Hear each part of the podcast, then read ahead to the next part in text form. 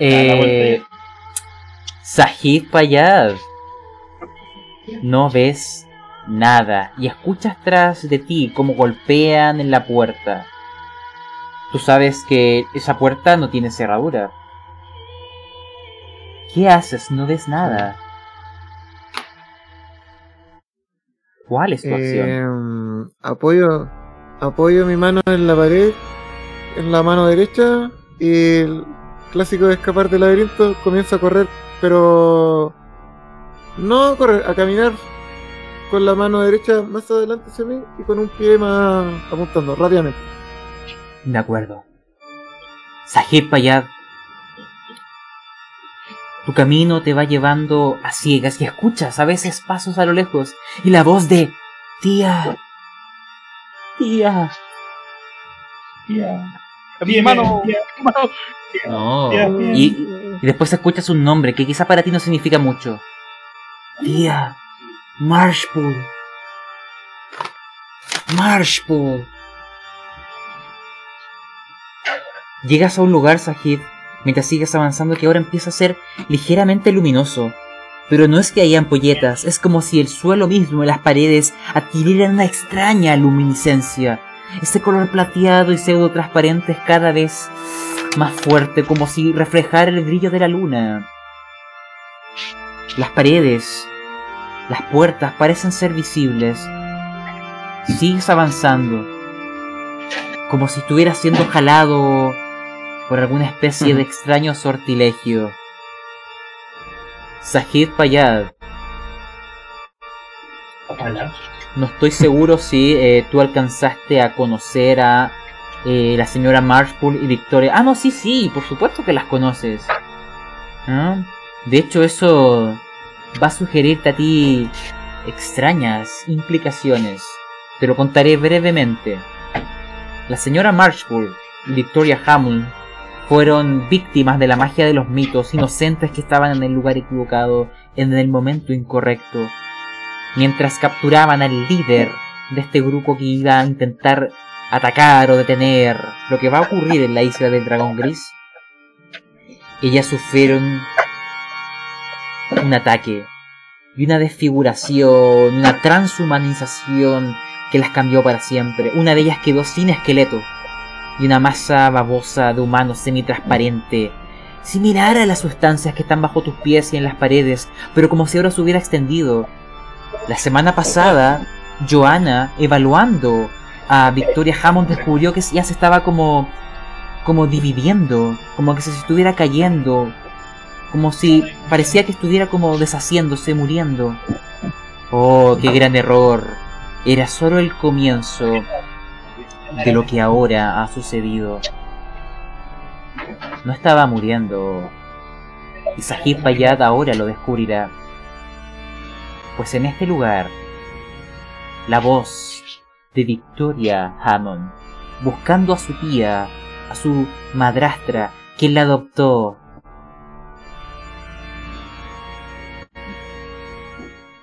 Voy a hacer un cambio de música quizás para describirte lo que verás. A ver. Ya. Veamos lo que nos depara el destino. Sahib, y esto lo ves con tus ojos libremente. La luminiscencia en las paredes y en el techo es suficiente para, para notarlo. No sabría decirte o describir con facilidad lo que era aquel ser, Sahib. Apenas puedo creer que algo como eso pueda siquiera estar vivo. Pero últimamente pasan cosas tan extrañas en Shanghái que ya no me cuesta creerlo. Siguiendo las palabras del detective Basserman, yo era incrédulo hasta que llegué a Shanghái. Y tú ahora te darás cuenta del peso de esas palabras. Porque la naturaleza no habría podido darle a aquella forma pues se trataba sin duda de una criatura que era inacabada, incompleta. Eh, sigues escuchando la voz de esta mujer. Y a medida que te adentras, como si fueras una polilla mirando la luz, esa mancha en tu cuerpo se ha extendido mucho más. y empieza a obrar, sin que lo notes, extrañas intenciones, un movimiento. Tus dedos tienen ese color plateado, igual que los que te han seguido. Hay algo que está obrando en tu interior. Hay algo que te hace ignorar las señales de peligro. Hay algo que te hace seguir caminando. Y a medida que avanzas por estas paredes luminiscentes, notas que estas sustancias plateadas, pseudo transparentes, tienen algo en su interior. Hay como pedacitos pequeñitos de lo que parece ser carne, algo, un tejido. Las paredes incluso ahora parecen ser como vivas, te da la sensación de una vitalidad, de algo orgánico, como si ya no fueran paredes en sí, como si estuvieras viajando dentro de un organismo vivo, repugnante, porque a tu alrededor las anormalidades, las proporciones extrañas hacían difícil la descripción. Por suerte para ti la luz no era lo suficiente para describirlo con facilidad, pero intentaré darte algún atisbo, alguna observación de este fatídico momento para ti, porque Sahib, veamos si tu mente es lo suficientemente fuerte. Al comienzo, escuchaste un gorgoteo entre esta voz femenina, como si las paredes exudaran esta impía secreción, un olor que está mezclado, un olor putrefacto, pero al mismo tiempo mezclado con los medicamentos. Quizá eso obró algún extraño proceso químico que embotó tus sentidos. Sientes un poco de náuseas y ganas de vomitar que brotaron de improviso, como un intento inútil de impedirte avanzar, pero algo te dio un vigor, un último susurro de aviso de lo profundo de tu ser te intenta evitar avanzar, pero algo te impulsa. Sientes miedo, Sahid, pero no puedes detenerte. No puedo detenerme. Las propias paredes siguen emanando cada vez más fuerte esta tenue luz enfermiza de un tono plateado y te permite adentrarte en las profundidades de este complejo, de este hospital y laboratorio que ahora parece extrañamente orgánico. Y a medida que avanzas empiezan a notar que hay algo en estas paredes. Por un momento tus manos las tocan, se hunden bajo la presión de tus dedos lo que antes era pared ahora no lo es. Hay algo ahí, algo que no debería estar ahí, porque es cálido al tacto, pegajoso y palpita a la misma frecuencia del corazón humano. Solo una morbosa asociación empezó a permitir ver ciertas similitudes con con intestinos, como si parte de, los órganos trastornados de un ser humano poblaran las paredes de este complejo y fueran ellos quienes exudaran estos mefíticos vapores. Y a medida que avanzas, las paredes comienzan a volverse más grotescas, más enfermizas y trastornadas, como si se transformaran, como si te avisaran que más allá hay algo que te aguarda, que en lo profundo del complejo hay algo que imita a un ser humano, pues en, a medida que caminas ves otros órganos o que te imaginas que son así, como si intentaran reformularse, reorganizarse de la misma manera que Joana observó la vez pasada. Pero ahora esta reorganización los intenta dotar de nuevas e indescriptibles cualidades que sugieren terribles perspectivas cósmicas. Con aversión, Sahib, y una determinación férrea, mientras escuchabas pasos tras sus espaldas que te hacían temer mirar hacia atrás, seguiste avanzando en esta sensación de oscuridad y tenue luz hacia el origen de esta emanación de obscena fertilidad No recuerdas bien cómo esta imagen llegó a tu mente o cómo esta palabra empezó a hacer eco en tu interior. Pero un macabro juego de palabras empezó a oírse en tu mente. Te sentiste como si volvieras al pasado, como si volvieras a ese momento en donde eras no un niño, más pequeño aún, no un infante, un bebé, como si caminaras por el útero de la madre, una sensación de cobijo extraño, pero trastornado y repugnante te envuelve. Tu voluntad flaquea, pero los pasos a tus espaldas te hacen avanzar, porque sabes que hay otros como los que te encontraron en la habitación, desconoces qué les ocurren, pero ves en tus dedos y tus brazos ese mismo color plateado y temes es el mismo destino que te espera a ti.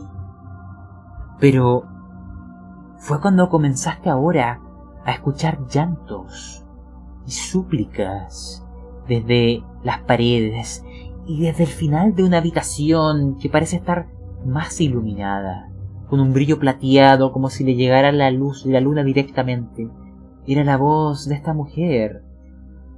Y este contraste, este cambio donde empiezan a aparecer cada vez más órganos en las paredes, donde ahora el propio suelo parece ser suave y esponjoso, donde una profunda aversión comenzó a, dar pie a oscuras implicaciones, porque tú sabes a quién pertenece, Tú la viste en la base de Nueva China, ustedes la salvaron porque podían ser testigos oculares de la identidad de este perverso hechicero. Pero la magia que ha obrado en ella se ha desatado sin control. En una época ella se podía definir como humana. Incluso después del conjuro algo podía reconocerse en sus ojos quizás de que ella era Victoria Hammond. Pero ahora todo ha cambiado. El pasadizo terminó abriéndose a una enorme habitación iluminada por esta enfermiza luz plateada que cambiaba de intensidad con esa frecuencia del palpitar del corazón de un ser humano y ahí la viste una enorme masa de carne que poblaba paredes y techo de alrededor de unos 30 metros de diámetro, ahí donde había paredes se han demolido, como si esto se hubiera propagado y multiplicado y ocupado el espacio que necesitara. Se vería a todas partes y estaba cubierta de estas extrañas tumuraciones de muchos rostros humanos, de ojos y bocas, y todos los rostros son de la misma persona, son de Victoria Hammond. Algunos de ellos lloran, otros suplican tu ayuda, y otros te miran con una enorme lujuria. Mientras otras se ríen enloquecidas. Esta masa palpitante está suspendida desde el techo y las paredes. Y ves que emanando y con un horrendo sonido, como si fuera agua, que es expulsada a través de estos enfermizos órganos, a medida que se retuercen con esa siniestra regularidad del corazón que late en tu propio pecho. Un fluido acuoso, plateado, que se mueve por el suelo, que contiene fragmentos pequeños de la carne de esta mujer. Se acumula en la habitación y se mueve como un pequeño riachuelo que fluye con ímpetu hacia el exterior de esta habitación y hacia todo el complejo. Y a través de ese río humano que baña las habitaciones del hospital, que llegó a tu habitación por debajo de la puerta, que subió a la cama y llegó a ti, curó tus heridas y te dio un extraño vigor, pero un estigma y enfermedad, si lo podemos calificar de esa manera. Pues cuando llegas y la ves y ellas te ven, todos sus rostros empiezan ahora todas a la vez, como si fuera un millar de voces, una cacofonía. Victoria Hammond, todos sus rostros y todas sus voces empiezan a clamar con vigor la palabra de su tía. La nombran a la señora Marshpool. Gritan su nombre con llanto, gritan su nombre con desesperación. Te da la sensación de que lloran, pero que las lágrimas no salen de sus rostros, sino de los órganos tumorosos de las paredes. Y ese ser, como si te hipnotizara, te mira desde todas direcciones con un millar de ojos. Y frente a esa criatura, Sahib, frente a esa manifestación descontrolada de la magia, lanza cordura.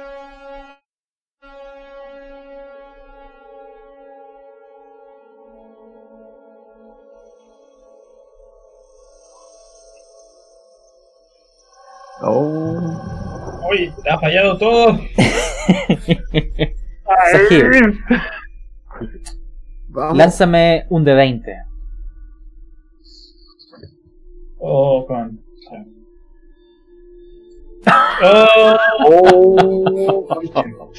Eh, Sahib, para empezar, eh, bájate eh, los 16 de cordura y de hecho son superior al 20%, que eran 12. Por lo tanto, tú vas a adquirir una locura permanente, no inmediatamente. Ahora quiero que hagas lo siguiente. Para que lo lances tú y seas el verdugo de tu propio destino. Qué maricón. A la izquierda de la tuerca, arriba en el menú, si tú lo apretas, va a salir una pestaña que dice macros. Y si tú bajas con la ruedita, llegas al final. Hay una parte que dice eh, tablas. Y hay una que dice locura temporal. Aprieta donde dice tira.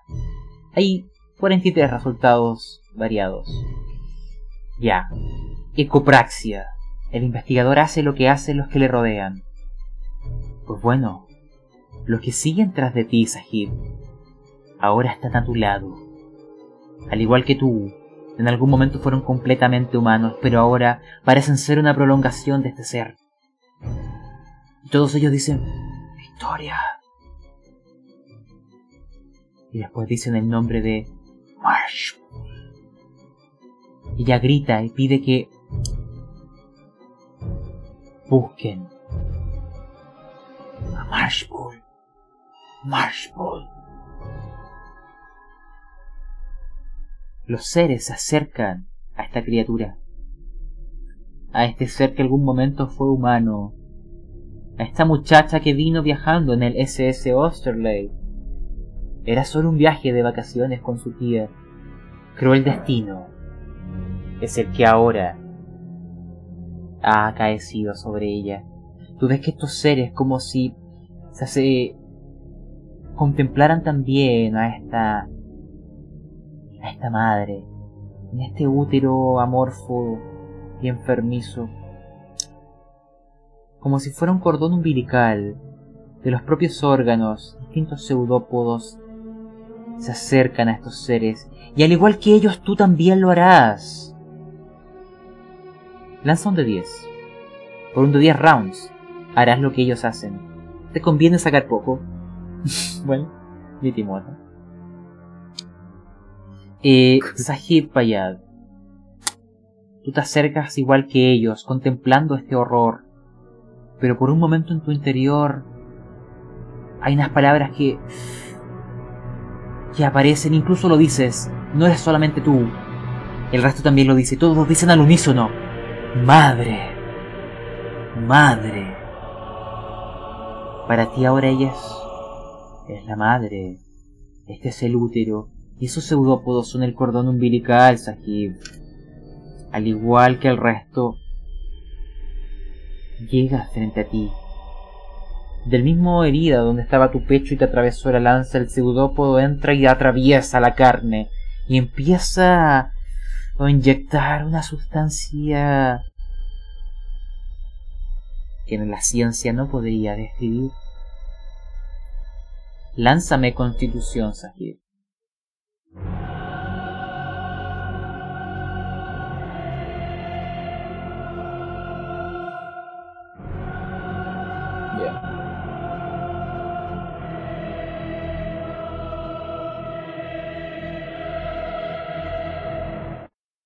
Lánzame un dado porcentual. Vamos, espera, lo voy a, eh, aquí a la izquierda. ¿eh? En de Ya. 20, lanza un de 100. Un deseo. Ya, y eso le vamos a restar la mitad porque sacaste 5 en un de 10. ¿Ya? Ya, 34 más o menos. ¿no? Ah, no, perdón, 39. Ya, eh, Sahib, imagínate que el 39% de tu cuerpo, si hubierais sacado un 10, en el un de 10 hubiera sido el total, el 78. Ya, el 39% de tu cuerpo, repártelo como quieres. Pero asume que va a deshacerse en esta sustancia blanquecina y caer al suelo. Decide cómo lo repartes. Pero el 39% de tu cuerpo va a ir comenzar a deshacerse. Es... No es recuperable, al menos tú no tienes los medios. No es instantáneo, pero hay algo que ya dejará de ser tuyo y volverá a la madre, la que te dio la vida y te curó. Ahora pide algo a cambio.